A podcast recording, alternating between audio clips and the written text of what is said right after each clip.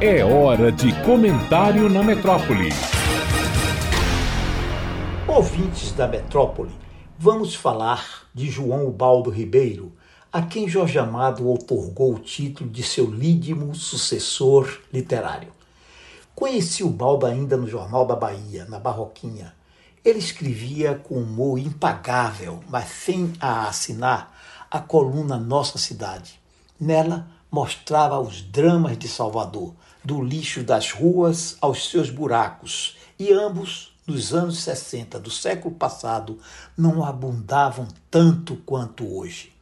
Abrindo a coluna, sempre uma historieta de Teófilo, personagem ilustrado pelo cartunista Gerard Lausier, um francês já famoso, que veio passar um carnaval na Bahia, arriou de amores por uma bela mulata e aqui ficou. Teófilo espelhava os perrengues que o soteropolitano comum já enfrentava, desde a falta d'água para o banho até a carteira tungada na condução.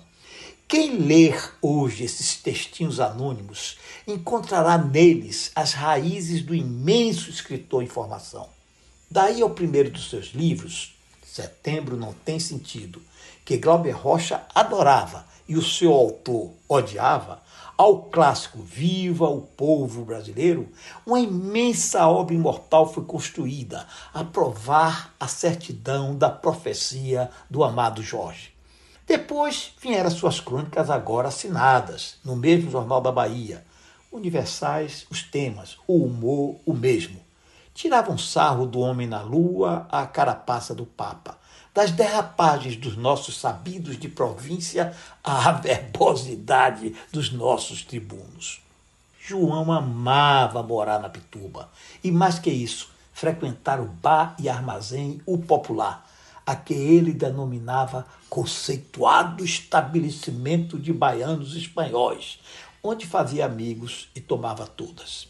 E foi na Pituba, num prédiozinho de três andares e sem elevador, o edifício Ivete, que até hoje está lá na mesma beirada da Praça Nossa Senhora da Luz a olhar o mar, só que agora no modo centro comercial, que João aprontou uma das suas mais espetaculares travessuras. Dado o golpe de 1964, os do Jornal da Bahia, tido todos, do porteiro ao dono do jornal, como perigosos comunistas, viviam de cu no ponto a temer os verdugos da ditadura. O Baldo pede ao colega Anísio Félix que repasse a um outro, de nome Newton Sobral, a missão clandestina de ir até o Bar Brasil, na Praça da Sé, às nove da noite de um sábado. Lá estaria a aguardar-lhe, no reservado, um camarada vestido assim assado, portando óculos de armação tartaruga, de grossas lentes, a que ele deveria se dirigir e pronunciar a senha. Bebes Cuba Libre? Se o camarada respondesse, só se for agora, feito estava. Importante tarefa contra-revolucionária e seria repassada.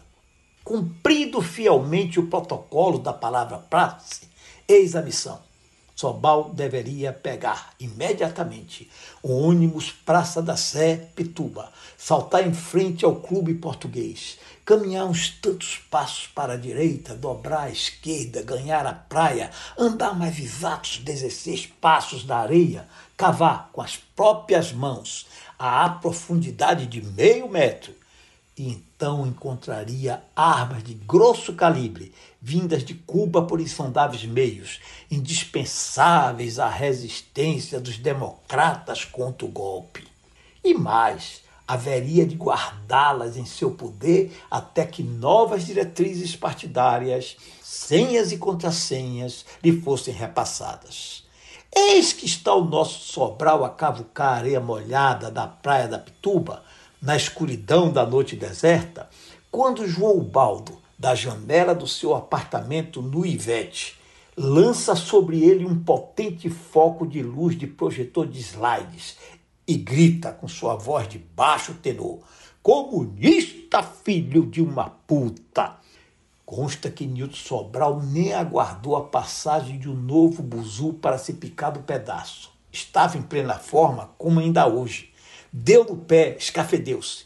E graças a seu imenso savoir-faire, a amizade igualmente morredora que tinha por João Baldo Ribeiro e ao seu bom humor tão grande quanto do nosso saudoso João, nas tertúlias de agora, entre um gole e outro, tantos anos já idos, Sobral relembra essa fábula que hoje lhes conto, sempre acrescentar um ponto, vez que quem conta e reconta um ponto agrega.